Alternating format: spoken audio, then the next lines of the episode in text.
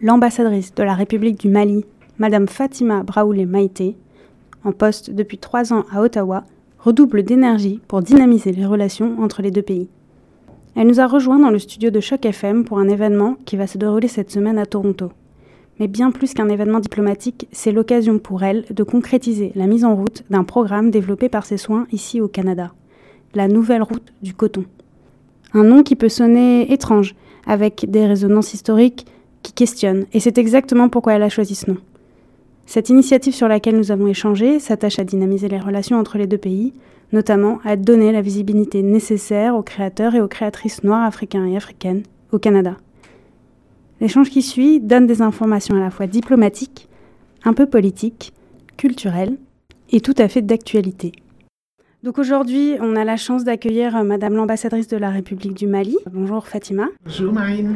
Madame l'ambassadrice, vous êtes basée à Ottawa, euh, mais vous êtes en tournée euh, pan-canadienne depuis quelques semaines. Vous étiez en visite au Saskatchewan au début du mois, où au micro de Radio-Canada, vous parliez de richesses culturelles partagées, les deux régions étant polyglottes, par exemple. Et puis, vous avez surtout exprimé un parallèle économique entre le Mali et cette province agricole.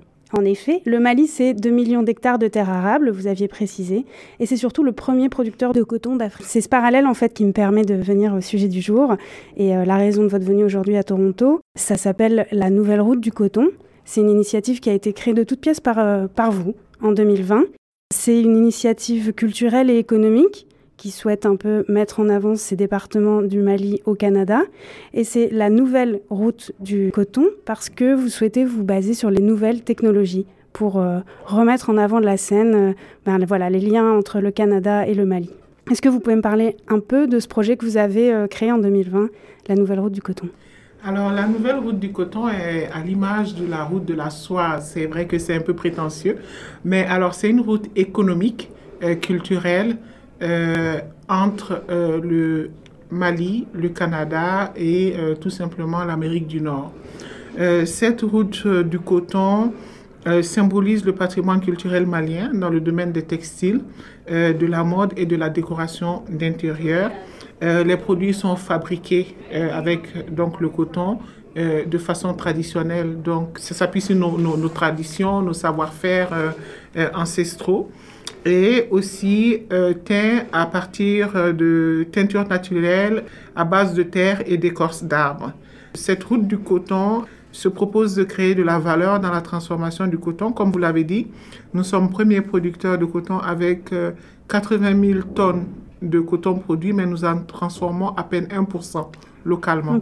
Donc, c'est de la perte de valeur parce que ça ne permet pas d'employer euh, de, de, créer de l'emploi sur la chaîne de valeur, de transformer. Donc, notre ambition est de pouvoir transformer une partie de ce coton localement, ajouter de la valeur à partir de nos savoir-faire, de notre savoir-être, de notre culture, de notre patrimoine et de nous projeter euh, vers le monde. C'est un projet ambitieux, mais en fait qui n'est pas du tout hors sol, qui repose entièrement sur votre expérience personnelle, puisque vous m'avez raconté qu'en fait, avant d'être ambassadrice, vous travaillez dans le textile et euh, vous avez été vous-même créatrice. Est-ce que vous pouvez me parler de ce passé et comment ça vous a amené à, créer cette euh, initiative? Effectivement, euh, quand j'ai terminé mes études, nous avions une entreprise familiale.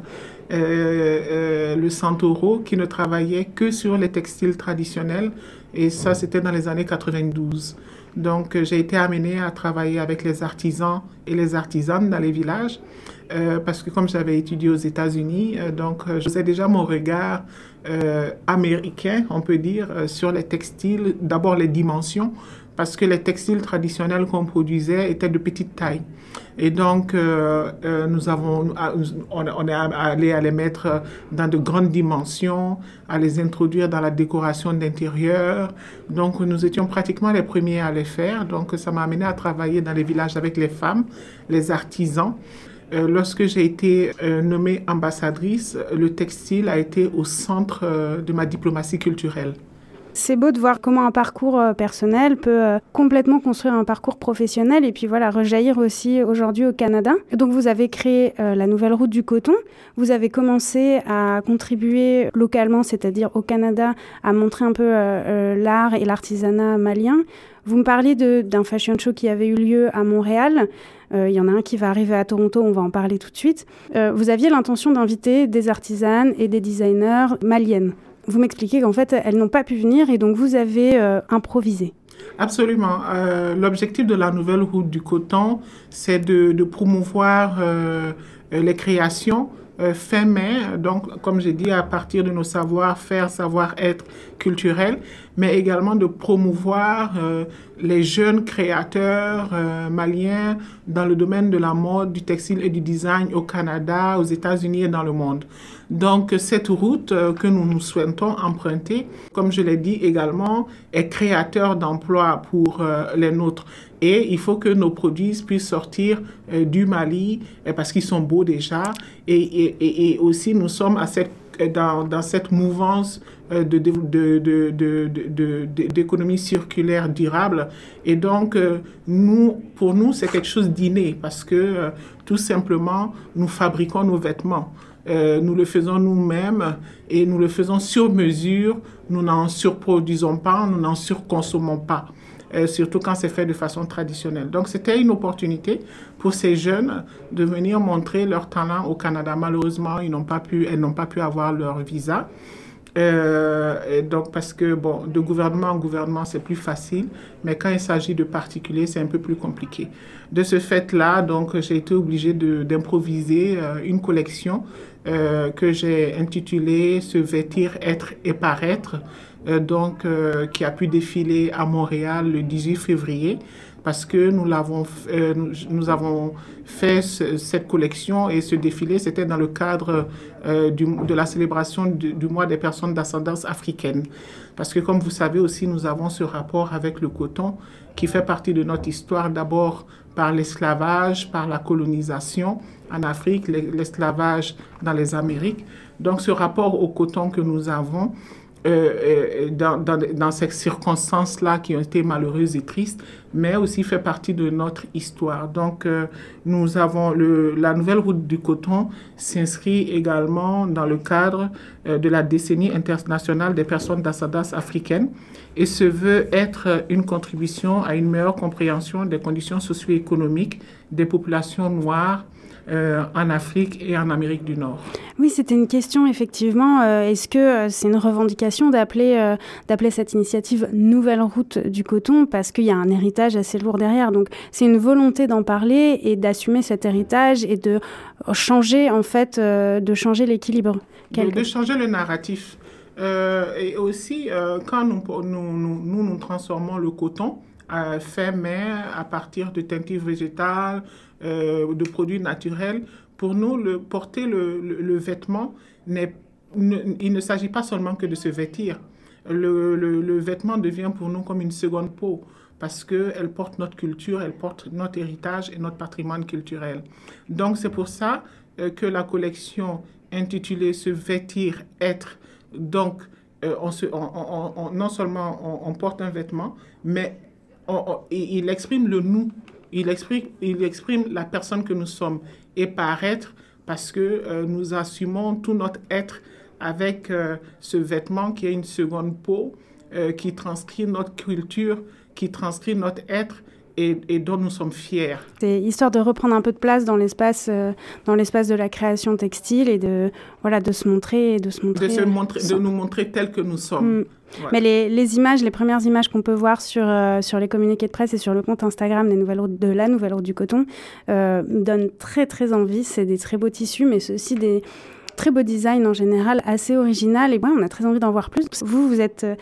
Vous avez dû improviser quand les designeuses et, les créatrices n'ont pas pu réussir à venir, n'ont pas pu avoir de visa. Euh, c'est donc une collection qui vient de votre création qui va être présentée euh, au Fashion Art Toronto? Absolument. Donc, euh, cette création va être présentée à la Fashion Art Toronto le dimanche, à partir, le dimanche 30 avril à partir de 17, de 17 heures. Est-ce que pour vous, c'est euh, une façon d'ouvrir les portes pour les prochaines créatrices comme Absolument, absolument, parce que déjà, euh, participer à la Fashion Art Toronto, il y a des exigences. Euh, déjà, il faut pouvoir s'inscrire, il faut pouvoir payer, il faut pouvoir... c'est toute une discipline que nous ne connaissons pas. parce qu'il n'y a pas de styliste malien qui est défilé à ce niveau. Déjà. Donc, c'est aussi un processus d'apprentissage pour nous qui permet de former les nôtres. aussi, il faut savoir que dans la préparation de cette collection, les tissus ont été créés au Mali, certaines coutures ont été faites au Mali et certaines coutures, coutures ont été faites au Canada, à Montréal. donc, ce qui est intéressant, c'est ce regard croisé que nous portons également sur le textile. Par exemple, il y a certaines pièces qui ont été stylisées par des jeunes stylistes de, de, de, Toronto euh, et, et, des stylistes de Montréal. Donc, c'est vraiment un travail d'équipe euh, qui est fait euh, entre le Mali et le Canada. Et c'est ce que j'aime parce que tout le monde s'enrichit. De, de, cette expérience. les, les, les, Canadiens découvrent d'autres textiles, de nouveaux textiles, euh, et, nous, nous, découvrons de nouvelles combinaisons et de, de, de, comment mettre ensemble ces textiles, ces, ces beaux bijoux. Et donc, euh, tout le monde s'enrichit de cette culture euh, transcontinentale.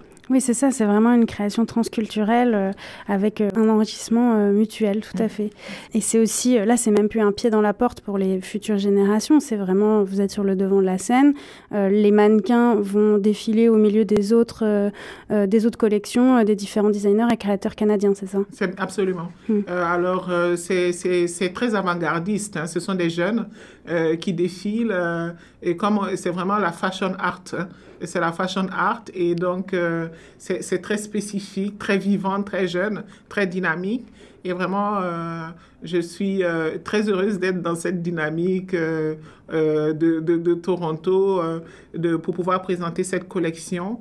et donc, c'est vraiment ouvrir la porte pour ces jeunes Maliens africains parce que, comme vous le savez, aujourd'hui, il y a une appropriation de la culture africaine dans le domaine de la mode avec nos textiles, mais euh, rarement nos créateurs sont au devant de la scène.